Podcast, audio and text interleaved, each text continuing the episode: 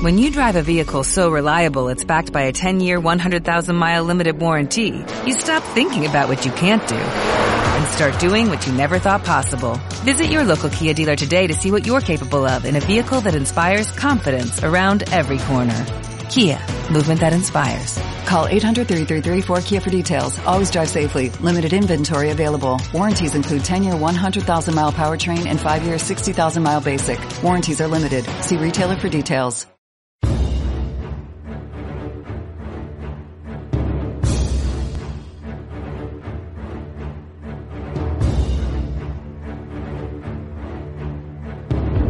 Bienvenidos al canal de historias bélicas que merecen ser contadas. Hoy tenemos un gran programa por delante en el que vamos a condensar mucha información, la cual nos va a hacer entender de una vez por todas cómo fue el ocaso del ejército alemán en la Segunda Guerra Mundial. Y es que seguro que muchos de vosotros os habéis planteado en más de una ocasión por qué el ejército alemán comenzó siendo tan efectivo en las primeras campañas en la que parecía que eran capaces de cumplir todos los objetivos asignados y cómo pasaron poco a poco a ir perdiendo tal efectividad. Pues bien, eso es precisamente lo que vamos a ver a continuación. Como todos sabéis, la Segunda Guerra Mundial se suele dividir en dos etapas. La primera iría desde 1939 hasta finales de 1942, en la que el bando alemán tenía la iniciativa. La segunda va desde 1943 hasta 1945 y se caracteriza porque en esta ocasión son los aliados los protagonistas de las distintas ofensivas hasta su victoria final. La cuestión pues que cabe preguntarse es qué fue lo que ocurrió en mitad de estas dos etapas y en qué afectó esto al ejército alemán. Para responder a esta pregunta, tenemos que irnos a las primeras campañas triunfales de este conflicto. En septiembre del año de 1939 se había producido la campaña de Polonia, la cual había culminado con un éxito rotundo para Alemania. Fueron aproximadamente 50.000 bajas entre muertos y heridos los que el ejército alemán tuvo en esta campaña, los cuales pudieron ser rápidamente repuestos. Unos meses más tarde se produjeron las campañas de Noruega y Dinamarca, las cuales tampoco tuvieron ningún impacto en cuanto a bajas en el ejército alemán y finalmente, para mayo de 1940, se produciría el mayor éxito de la Wehrmacht tras conquistar y rendir a Francia en tan solo unas pocas semanas. Si bien las bajas que asumió Alemania en esta campaña fueron de aproximadamente 150.000 soldados, siendo de ellos 45.000 muertos, pudieron cerrar completamente la campaña y disponer de un año entero para poder hacer los reemplazos pertinentes, por lo que su impacto también fue mínimo. Sobre las campañas que se produjeron en la zona balcánica ya en 1941, también observamos que fueron acciones muy rápidas y contundentes, las cuales se concluyeron sin que el ejército alemán sufriera prácticamente ningún desgaste. En resumen, tenemos que indicar que en estas fechas todas las divisiones alemanas, ya fueran blindadas, motorizadas o de infantería, contaban con todos sus efectivos, los cuales eran debidamente reemplazados y todos ellos contaban con una formación muy buena que se había proporcionado durante duros años de entrenamiento. Para junio del año de 1941, cuando se produce la invasión a la Unión Soviética, todas las divisiones están completamente enteras y con una capacidad combativa del 100%.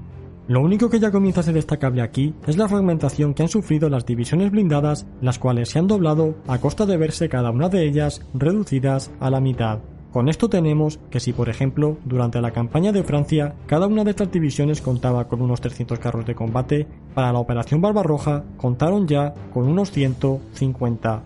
Este dato indica que la capacidad combativa de esta unidad se ha visto reducida en un 50%. Por suerte para los alemanes, esta jugada no les salió de todo mal y en los primeros meses de la ofensiva sobre la Unión Soviética de nuevo volvieron a cosechar grandes victorias. Durante todo este proceso, que fue desde junio de 1941 hasta finales de ese mismo año, el ejército alemán sufrió un gran desgaste a medida que iban avanzando por territorio soviético y las bajas se comenzaron a disparar de forma alarmante. Tras no poder alcanzar sus últimos objetivos y con las distintas contraofensivas soviéticas a lo largo de toda la línea de frente, para finales de diciembre el ejército alemán se vio envuelto en durísimos combates defensivos, llegando a poder estabilizar el frente para comienzos de 1942, tomando como referencia estas fechas que van desde el inicio de la ofensiva hasta que ya para comienzos del 42 el frente puede ser estabilizado, se calcula que el bando alemán sufrió más de un millón de bajas entre muertos y heridos. Si lo comparamos con las campañas anteriores, podemos ver que son de hasta 10 veces más o incluso 20. A esto hay que sumarle también que esta campaña no se termina de cerrar y que sigue totalmente abierta por lo que no existe ese parón tan necesario con el que los ejércitos alemanes se recuperan. Para marzo del año de 1942, la situación del ejército alemán en la Unión Soviética era ya totalmente dramática, siendo esta la siguiente. De las 162 divisiones de infantería que en total tenía la Wehrmacht sobre este escenario, tan solo 8 de ellas se encontraban preparadas para entrar en combate de manera inmediata. 47 tenían una capacidad limitada, no estando ni mucho menos al 100% de sus efectivos, pero aún así podían participar en alguna acción menor.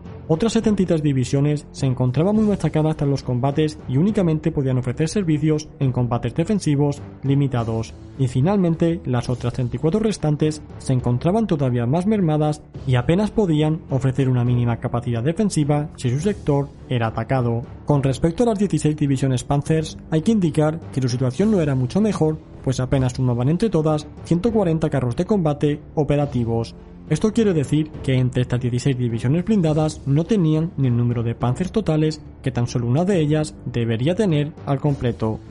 En base a estas importantes bajas y encontrándose las distintas divisiones alemanas en esta situación, se hicieron importantes esfuerzos para poder cubrir estas numerosas pérdidas, pero la realidad fue que a partir de esas fechas ya no se pudo nunca restablecer todas las divisiones con su máximo número de efectivos en la totalidad del frente. Si bien para verano de 1942 aún se hicieron grandes esfuerzos por hacer del Grupo de Ejércitos Sur una unidad completa y con la capacidad ofensiva adecuada para lograr sus objetivos, esto fue a costa de debilitar en gran medida al Grupo de Ejércitos Norte y Centro, los cuales comenzaron a contar ya con divisiones de infantería al 50 o al 60% de sus efectivos originales. A esto hay que sumarle que estos reemplazos que iban llegando a las divisiones alemanas eran soldados que cada vez contaban con menos tiempo de entrenamiento y de formación, por lo cual su valor combativo era cada vez menor. Esto era debido a que los tiempos de formación se tenían que reducir, ya que ante la gravedad de la situación que se estaba dando en el frente, se necesitaban nuevos soldados de forma urgente.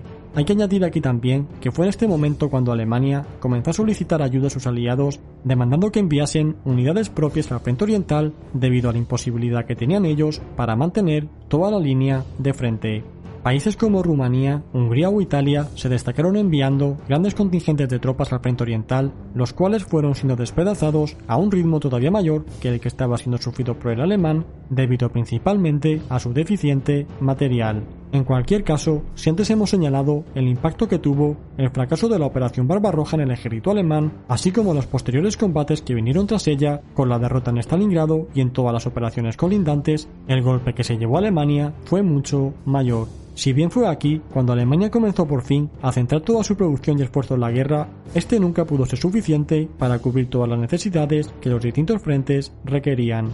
Es aquí cuando se inició una carrera cada vez más a contrarreloj en la que las unidades alemanas no hacían más que perder su valor combativo por momentos. Todo esto se traduce finalmente en un círculo vicioso negativo del que ya es muy complicado salir y que a efectos prácticos llevó a estas divisiones a contar con menos soldados y de peor calidad que difícilmente podían hacer frente a las continuas ofensivas del ejército soviético. A esto también tenemos que sumarle la apertura de nuevos frentes como el que se dio en Italia a finales de 1943 o el que se produjo en Normandía ya en junio de 1944. Esto impedía a los alemanes poder concentrar a sus tropas de forma efectiva, teniendo que dispersar a sus mermadas fuerzas en cada uno de estos frentes ya con la única intención de retrasar lo inevitable. Si bien lo que acabamos de describir es el aspecto general que estas divisiones presentaban, también es cierto que hubo algunas excepciones y sí que hubo divisiones que en estos años pudieron contar con un alto valor combativo, igualándose a las unidades de las que Alemania había dispuesto en los primeros años. Estas divisiones fueron generalmente las que pertenecían a las Waffen SS, como eran las que componían el primer cuerpo Panzer SS en los combates de la cuenca del Donetsk o la 12 División Panzer SS de las Juventudes Hitlerianas, de la cual ya hablamos en un programa pero como es lógico, por muy potente que pueda ser una de estas divisiones en concreto, nada puede hacer si se ve superada por formaciones enemigas de gran tamaño. Así que en resumen, tenemos que indicar que fue para después de la Operación Barbarroja cuando las divisiones alemanas comenzaron a tener este problema, el cual se incrementó enormemente tras Stalingrado. Esto hizo que poco a poco su valor combativo se fuese reduciendo debido a que el número de soldados con las que éstas contaban era cada vez menor y los reemplazos iban siendo de tropas cada vez menos formadas, en conclusión, el ejército alemán, para mediados y finales de 1944, ya no era ni la sombra de lo que había sido durante los primeros años teniéndose que enfrentar además en esas fechas contra enemigos más potentes. Y bien, hasta aquí este programa, el cual espero que os haya sido de total interés, en el cual hemos analizado ampliamente cómo y por qué se produjo este ocaso en el ejército alemán. Si queréis apoyar el canal, comparte este vídeo y síguenos por nuestras redes sociales, las cuales encontraréis en la descripción. Esto es todo, suscríbete si no lo has hecho ya y nos vemos en el próximo programa. Hasta pronto.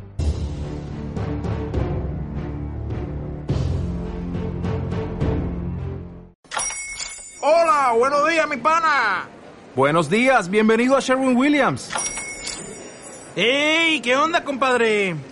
¿Qué onda? Ya tengo lista la pintura que ordenaste en el ProPlus app. Con más de 6.000 representantes en nuestras tiendas listos para atenderte en tu idioma y beneficios para contratistas que encontrarás en aliadopro.com. En Sherwin Williams somos el aliado del PRO.